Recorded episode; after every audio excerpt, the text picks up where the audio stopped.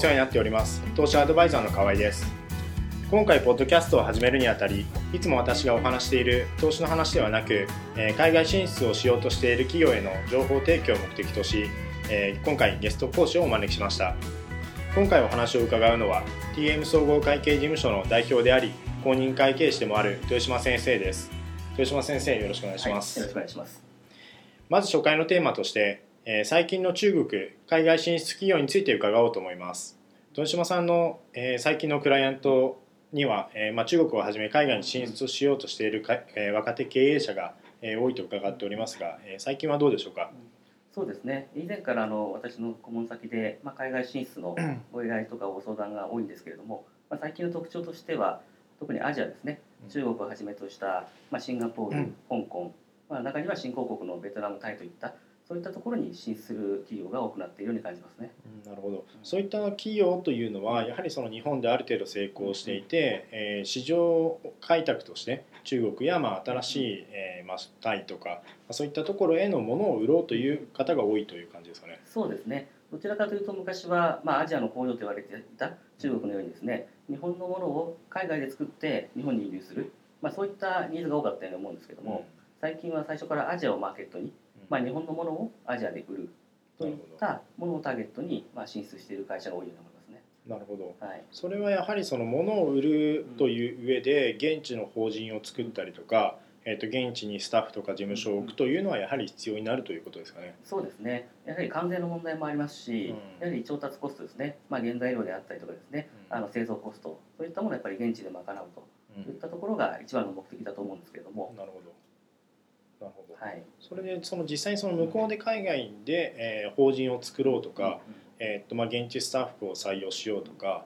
例えばまあ向こうで口座開設をしようというのは、あの結構簡単にできてしまうものですか、そうですね、まあ、これも国によって、まあ、制度が異なりますので、比較的オフショアと言われる地域であれば、まあ、法人を作ったり口座を開設するのは簡単ですけれども、やはり中国ですとか、まあ、タイもそうなんですけどもやっぱり外資規制がちょっと大きいところはですね、ちょっとハードルが高いですね。なるほど。ただ不可能ではないということですよそうですね、えなるほえまあ、ただそうは言っても必ず外国人、まあ、現地の、えー人間を株主として入れなきゃいけないとかど、うん。役員として参加させなきゃいけないとかですね。そういった決まりもあるので、まあ、一概にはちょっと言えないですけどね。なるほど、はい。なるほど。その実際その豊島さんのクライアントさんの中では、はい。やはり中国タイっていう話が出ましたけれど、はいどのくらいの割合になってるんですかね？そうですね、まあ、私の顧問先の例で言うとですね、まあ、比較的若い会社が多いっていうのもありますけれども、最近で言うと、まあ、年間 数社単位で、数社ですね、2、3社はですね、必ずまあ海外に法人を設立するっていう依頼がありますから、なるほまあ、比較的高いパーセンテージじゃないかなと思いますね。ど。なるほど。うんそれはやはりその豊島さん側でそういうのがあるよと言ったからなのか、うんうん向こうのマインドがそもそも高いものなんですか？それは両方がありますね。うん、話していく中で、はい。まあ、海外展開どうしていこうっていう話になった時にですね、はい。まあ、こういった方法がある。あるいはこういうことをしたいとうん。いった時にですね、まあ、こうディスカッションして、まあ、取れる方法をこう選択していくとなるほど。いうことですね。なるほど。実際どんなものを売っているとか、うん。まあ、具体的なことは当然言えないと思うんですけれどその何かこう聞いている方にはい。参考になるような、はなんていうんですかね事例のようなものってありますか、そうですね、まあ、日本ではい。ブランドとして認知力があったとしてもですね、はい。現地では必ずしもそうではないケースも多いのではい。どちらかというと、まあ、なんていうんですかねその付加価値の高い、うん。うん、その品質がいいと、まあ、自信を持って言えるようなものを、まあ、持ち込んでいるっていうケースが多いように思いますね。ああなるほど、まあ、例えば、はい。まあ、メジャーではなくてもですね あの日本ではい。その質が高いと言われているそういう化粧品であったりとかですね。はいはいはい。まあ化粧品はちょっとまあ例えば中国だとかなりその認可の問題で衛生局の問題ではい。ハードル高いんですけれどもはい。例えばそういうものがあったりとかはい。あるいはもうものではなくてサービスですね。うん。日本式のサービスを提供しようということで例えばその教育関係とかですね。おなるほど。そういったものを塾とかっていうことですか？そうですね。塾もありますね。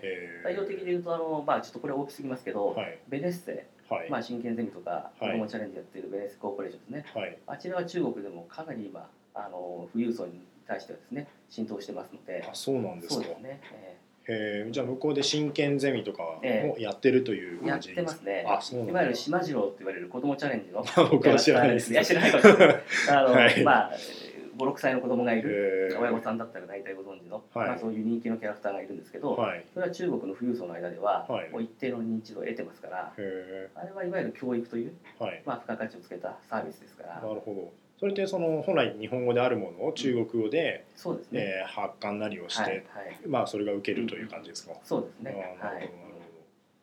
そう考えると日本のそのいいものを作っている、さいいサービスを提供している会社っていうのは結構あるように思いますけど、そうですね。はい。まあ、あとはその彼らが、えーっと向こうの中国にあの、まあ、その中国人、うん。うんえーあと中国語、うん人民元っていうところに、あの積極的に行けるかどうかだけっていう認識でいいんですかね。そうですね、うん、ただ中国に進出企業の はい。まあ、9割以上は失敗していると言われてますのであえーまあ、過去のはい。IT バブルの時代もそうでしたけど、うん。まあ、メーカーもそうなんですけどね。はい。ですからまあ一般的にこうリスクが高いとは いいう認識が皆さんお持ちだと思うので、はい。やっぱりこう次に進めないやっぱりステップ次の階段登れないっていうのがはい。多いんじゃないですかね。その実際に9割失敗した原因っていうのは何だったんですかね？やはりまあ一つにはまあリサーチ不足、うん。うん、市場調査もまあままならずはい。やってしまった、はい。あるいはパートナー選びの失敗ですよね。まあ中国人ですそうですね。はい。中国だとやっぱり外資が単独ではい。まあ、事業を行うっていうのが制限されているものが多いですからあ例えば現地の、まあう、ん。内資法人と言われるーはい。中国人が経営している会社とはい。必ず共同経営しなきゃいけないっていう場合もありますから、はい。そういった時にやっぱり相手選びを失敗しちゃうと、うん。まあ、その後撤退するのも、まあ、一悶着あったりとかですね、うんそうですね。えーしますからね。それ実際その、くえー、と豊島さんのクライアントさんが向こうでパートナーを探そうという時には、はい、豊島さんご自身がそうある程度こう、はいご紹介するような感じなんですか？そういうことも多いですね。ただまあ業種によって、はいまあ、得て増えてというかですねね。まあ、コネクションないところもありますから、うんそういったところはまあフル稼働させて、まあ、うんコネクション当たりますけども、なるほど。そうでない場合はちょっとまあ適切なところにまたご相談行ってもらったりとかですね、うんそういうこともありますけどね。なるほど。あとはやっぱりそのさっきの話に出てきた、まあ、ベネッセもそうですし、あの過去の、えー大手企業がしてきた中国進出と、実際その、まあえー、と豊島さんのクライアントさんであったり、うちの、まあえーうんクライアントであったりっていうそのそんなに規模がない会社、うん中小企業っていうのだとはい。またちょっとあのなんていうんですかねそのやり方等も違ってくるんじゃないかなっていうのはありますよね。はい、いやそれは全く異なると思いますね。はい、やはりその資金力がまず違うということですね。はいですからあと上場会社か非上場会社によってはい。また扱いが異なるんですけれどうも、ん。やはりそのまあさっき言ったパートナー選びはい。っていうところでですね、はい。やはり大手企業だったら大手企業と組むと思うんですけど、うん。まあ中小企業であれば、まあ現地の大手企業とまあ組むというのはなかなか難しいですから。うんなやっぱりそこは信頼できる今度企業というよりは人ですかね。うん。いかにこう信頼できる人を見つけるかと。そういうん。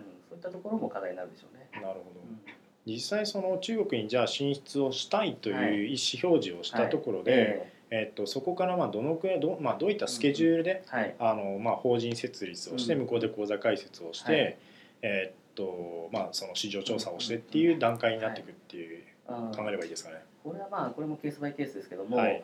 一番リスクが少ないのは、はい。ちょっと時間かかりますけれども、はい。まず、まあ、駐在員事務所とはいいう形で、はい。まあ、法人も立ち上げずほ支店も立ち上げずうはい単なる情報収集の場所としてはい。駐在員事務所を設けてですねそこにまあうん。駐在員という形で、うん。まあ、1人ないし2人送り込んで、はい。まあ、しばらくその、まあ、マーケット調査、はい。まあ、いわゆる情報収集活動だけをはいできる駐在員事務所というのを登録してですね。その間は全く物を売ったりっていうのはできないできないですね。できないんですね。はい。あー。商品の宣伝はできますけれどもなるほど。いわゆる営業活動っていうのはできませんから。なるほど法人に行って名刺を交換するとかはできるっていうことですね。ね。、はい、あるいは日本から持っていたはい。商品をこう陳列するというか、あー商材を、まあそうですね。なるほど、ええ。その程度はできますけどね。よくやってるようなそのうん。講習とかでやってるようなうんああいったあの見本市ってあるじゃないですか、はい。はい。ああいったものは OK なんですか、ああいうものはできますね。あーえなるほど。え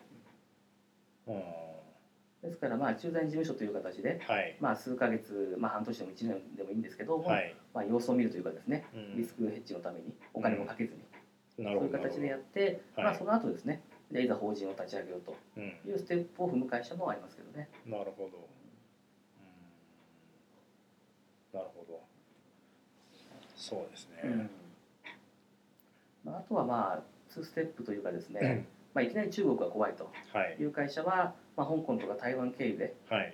えーそちらで大陸の方に、まあ、本格進出するというケースは最近多いですね。その香港っていうと、うん。どっちかというとなんていうんですかね、えっと本まあ、HSBC 香港とかあるように、あの金融の中心っていうイメージが強いんですけど、はい。ええ。その実際香港に香港企業経由で中国の、えっと、ビジネスを展開していくっていうのにもメリットがあるっていう考えてますか？そうですね。ええまあいろいろメリットあるんですけども、はい。まずその香港法人立ち上げるときに、はい。そこは100%子会社でいいと思うんですけども、はい。で香港にも大陸に進出している企業がたくさんありますから、はい。そこと企業香港法人とはい。タイアップして、はい。共同で大陸に進出するとかですね、っていうパターンもありますし、はい。あとやっぱり税制のメリットが大きいですね。うん。ダイレクトに中国にはい。子会社を作るのと、はい。香港経由で孫会社という形ではいやる場合は、まあ、税制のメリットが大きいので香港は17%でしたっけ？香港は今は16.5、16.5%、はい。で中国本土は何パーセントなんですか中国本土は25なんですね。25%、あーまあそこだけでも差が。そうですね、ははい。い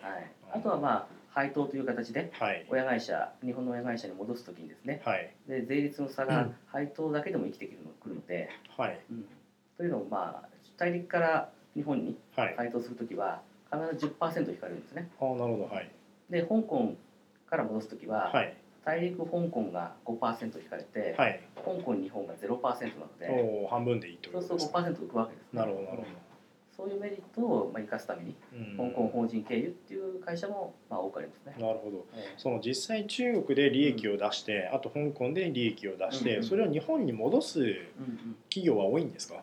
えーそうですね、はい。これがまあ先ほど言った配当の、はい。あの税制が変わりましたのではい。日本で、まあ、昨年からですね、はい。えーまあ、子会社外国子会社からの配当の、はい。まあ、こう益金不参入っていうんですけどもほう、まあ、要は利益とみなされないっていうあそうそういう制度がですねはい。昨年平成23年から適用されておりますので、それは日本の、えっと、税当局が、うん。日本の政府が、えっと、日本企業に海外進出を促しているという考えていいんですか、えーとですねまあ、海外進出を促すとともに、はい海外で溜め込んだ利益をはい。日本に戻さない会社が圧倒的に多かったので それはそうですね。これを日本に還元するために。なるほどなるほど。納得しました、はい、こんなに海外進出を促すのが珍しいなと思ったので。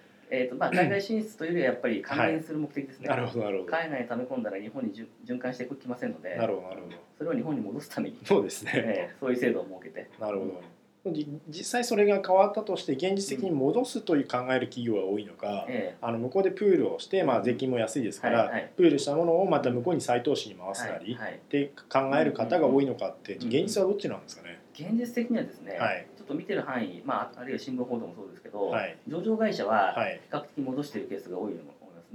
上場企業は戻す。まあそうですそういうのを、よね、まあ、上場企業は株主配当もしなきゃいけませんから、はい。株主配当はやっぱ親会社から配はい。当しますから、はい親会社に利益がないと配当できないですから、はい。ですので上場会社は戻している金額が大幅に増えたみたいですね、あそうなんえですか、えその税制改正によって。まあ利益を出してるっていう表に出すことが目的が、うん。目的にあるのが上場企業ですからね、ただ一方でオーナー系の会社、はい。まあ、非上場会社もそうですね、はい。これは積極的に戻すインセンティブはそんなに働かないので、ですよね、ええ。よっぽどお金が日本になければ戻さなきゃいけないけどそうですですよねむしろ資金繰りのはい、状況を見て戻すっていうのはあるでしょうけど、うん。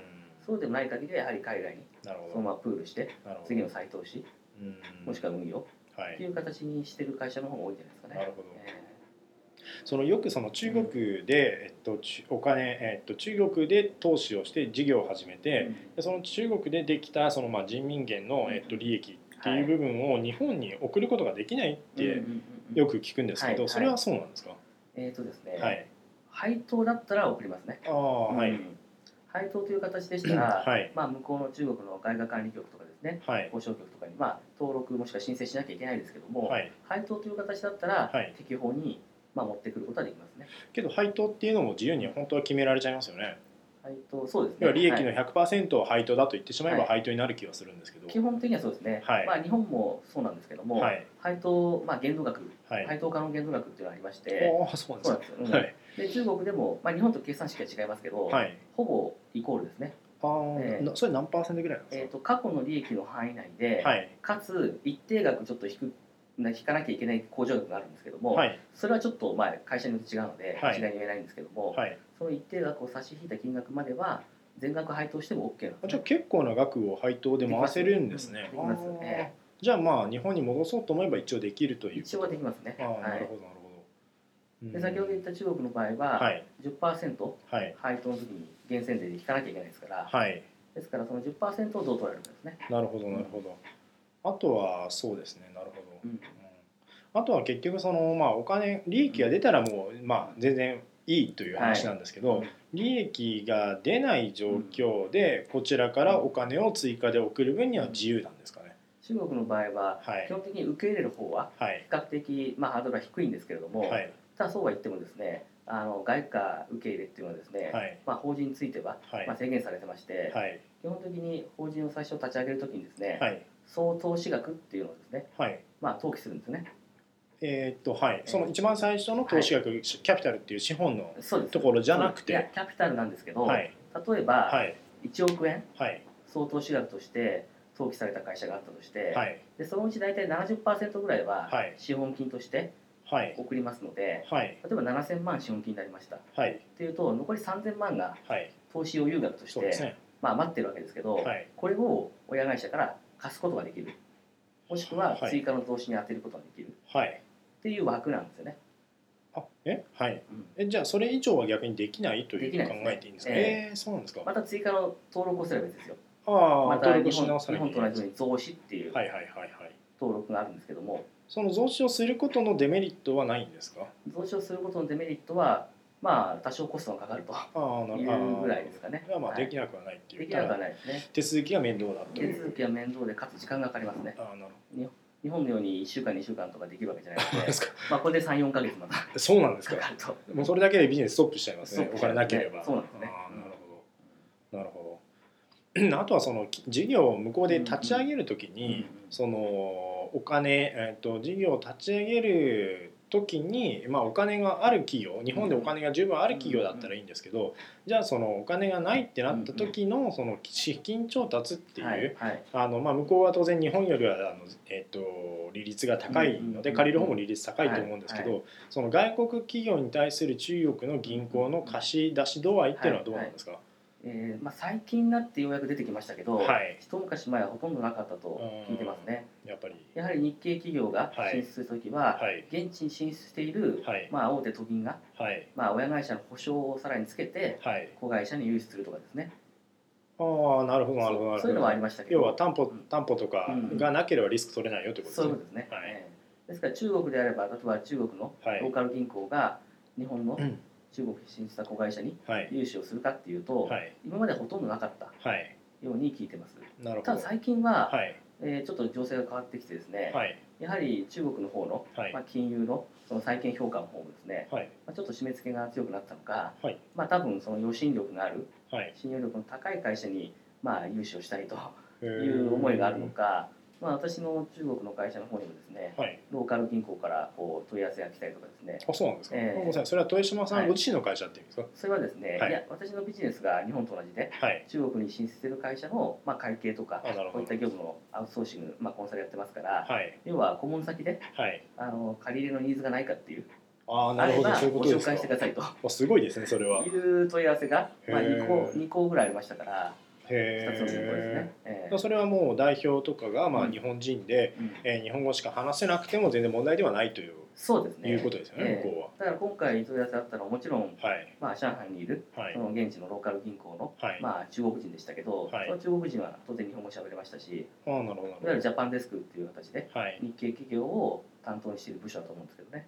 うん、なるほど。ごめんなさい。その銀行側の担当者は日本語なんて話せませんよね、話せますよ。あ話せるんですね、ええ。あごめんなさいごめんなさい。じゃあまあ問題はないわけですか。そうですから今後は、多分、まあ、中国に進出した日系企業も、現地のローカル銀行からはい。資金調達する。はい。そういったことも可能なんじゃないですかね。うーんなるほど。それは結構心強い話ですよね。心強いですね、うん。ただ、はい。利率がものすごい高いですね。何パーセントぐらいですか？10%弱ぐらいですね。10%弱ぐらい。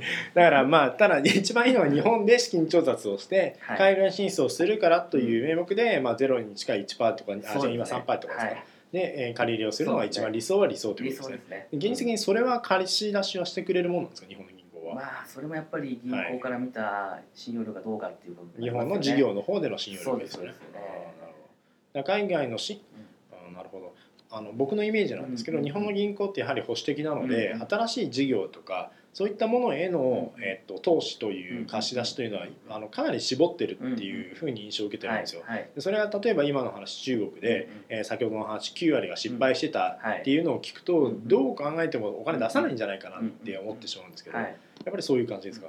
よっぽどやっぱりあの銀行から見て、はい。リスクが低いビジネス？はい。会社？はい。っていうことであれば出やすいと思うんですけど、まあそうでもない限りは、はいやはり河合さんおっしゃるように差が高い なるほど。ですね。まあ、結局は有料企業でお金があるとこほどお金は貸してくれるけどってそういう話全ですね。く同じですね、はいあるいは事業拡張のためのお金だったら、はい最近の私の顧問先の例でもはい出ていますね、なるほど。例えばすでにもう工場があってあ中国。中国に工場製造子会社があってああまあまあ、で生産量を増やしたいとあそれはで。地域地域で別会社を立ち上げたいので、はいあるいは製造子会社だけじゃなくて、まあ、販社販売会社を作りたいとなるほいう時は、ど。はい。まあ、出してもらえてましたね、なるほど。うん、これはもう過去のトラックレコードで、はい。まあ、リスクが低いと、まあ、判断してるからでしょうねそうでしょうね。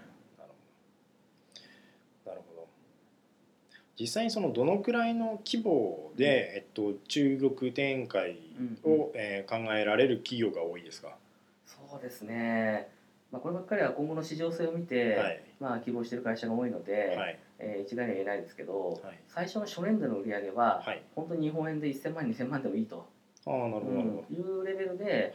まあ、現地に、はいまあ、子会社作ってスタートしている会社もありましたね、うん、なるほど。まあ、だから、一応それでやろうと思えば可能だということですね。そうですね、うん。で、まあ、ある程度の費用がかかっても、それは、うんえーそのぐらい出ればいいかなというのがあるということですね。その後はその現地でのコストっていう、うんあのよく中国のその人件費が安いとか、はいはい。あの製造コストが安いってよく言われますけど、うん。はい。じ現実にはそれもまだ、うんあの考えてもいいんですか？えーとまあ、中国に関して言うと人件費はもう決して安くないと。思うんですね、はい。で特に上海、まあ、北京といったはい。大都市部では、まあ、数年経ったら、まあ、数年はちょっと早いですけど、5年ぐらい経ったらうん。日本と一緒ぐらいになるんじゃないかと言われてるぐらいで、はい。まあ、今でもですね、はい。年々、まあ、10%、20%っはい。う形で賃金上昇してますので,、はい。であと日本よりもその社会保険料の負担が重いですから、あそうなんですか。そうですね。はい。大体日本だと、まあ、会社の負担するはい。社会保険料って、まあ、給与のはい。大体20%弱、はい。まあ、15から20はいでしょうけども、はい。中国の場合は、まあ、50%ぐらいですから半分ですか？そうですそれは大きいですね。ですから10万円の給料を払ったら15万円だと思っていいので、はい。そうすると人件費の負担がですね給料上がった以上に社会保険料も上がりますうんので、なるほ人件費負担がすごい重いですね。ど。なるほど。そのじゃあ上海とか北京以外のところっていうのは、まあ当然ながら、えー僕も中国いたので分かるんですけど、その内陸部に行ったりとか、うんうんうんえーまあその都市部へはい。のその、えー、と人口移動っていうのがえこうあるので、上海とかは極端に高いと思うんですけど、はい。地方へっていうのはまあある程度考えられなくもないという感じですそうね。ですね、ん。まだ都市部に比べたらはい。人件費安いので、はい。まあ、今すぐだったらはい。まだその製造コストはい。削減を目的に、まあ、中国大陸の内陸部っはい。ていうのもまああると思うんですけども、うん。まあ、これもまあ時間の問題かなっていうのがうんなる正ほど。直な感覚ですね。なるほど。10年経ったらじゃあ果たしてどこまで製造コスト低いままでいられるのかとうん思った時にですねはいやはりどんどん上がるのが目に見えてますからなるほど。あとはその上海とかその北京っていう都市の名前をよく、まあ、皆さん聞かれると思うんですけど、実際その上海北京じゃなくて例えば、まあ、重慶とか、はいあの四川省の成都とか、はいそういったところにいきなりそのダイレクトに、えっと、会社を立ち上げてっはい。ていうことも一応可能は可能なんですか？あ一応それは可能ですね。はい。でそういった形で成功している企業も、はい、まあ、あるように聞いてますので、ほまあ、要はそれも、まあ、パートナーをい。いかに見つけられたとかですあね。あそうですね。そういったちょっとまあ社名はあれですけども、まあ、よく日本の都市とはい。中国の都市が、はい。まあ、姉妹都市という形ではいはい。関係を結んでいるところがあると思うんですね、ああ地方都市としありてますね。でそういったところでうまくですね、はい。あの姉妹都市になっているところに進出してはい。現地の企業ともアライアンスしてうん。で成功したっていう例も、まあ、あるように聞いてますので。それって姉妹都市だから何かしら紹介をしてもらえたりするもんですか？そうですね。ま商ず、工会議所とかですか、えー、とアライアンス企業のまず紹介と、はい。それから税制上の、はい。まあ、優遇がちょっとあったと。へえそうなんですかいうこともあるので、はい。まあ、それで成功した例はありますけど、うん。ただそれはまあうんふんというかですねレレアまあ、レアですね。なるほど。稀なケースで,、はい。でやはりその、まあ、日系企業が多いとか、はい。まあ、その日本日本のビジネスとかはい、慣習を理解しているっていう意味では、まあ、大都市なので、うん。まあ、入り口としてはやっぱり上海北京大連といった大都市の方がやっぱ多いですね今だに。うん。なるほどなるほど。なるほど。その都市を選ぶというのはどちらかというと感覚なんですかね。そうですね。やっぱり物を売るっていう会社であれば、はい。どの地域が一番売れるかという。ああそういう市場調査が必要だということですよね。調査必要で。しょうね、まあ、上海に売っていきたいのか、はい。地方に売っていきたいのかということですよね、結局うんは。そうですね。うで先ほど言ったやっぱり化粧品とかだとんはい。まあ分かりやすい例ですけども、はい。やはり都市部の若い、まあ、女性を中心に、ね。はい。まあ、認知を高めて、はい。で地方に行くっていうのがまあ王道だと思うので、はい。まあ、それはやはり都市部でしょうね。なるほど。えうん、なるほど。わかりました。ありがとうございます。はい。えっと今回はだいぶ中国に偏った話になってしまいましたが、えっと次回からはまた中国以外の香港やマカオですかね。はいそう。ね。はい、そういったところの話も伺いたいと思います。ありがとうございました。はい、ありがとうございました。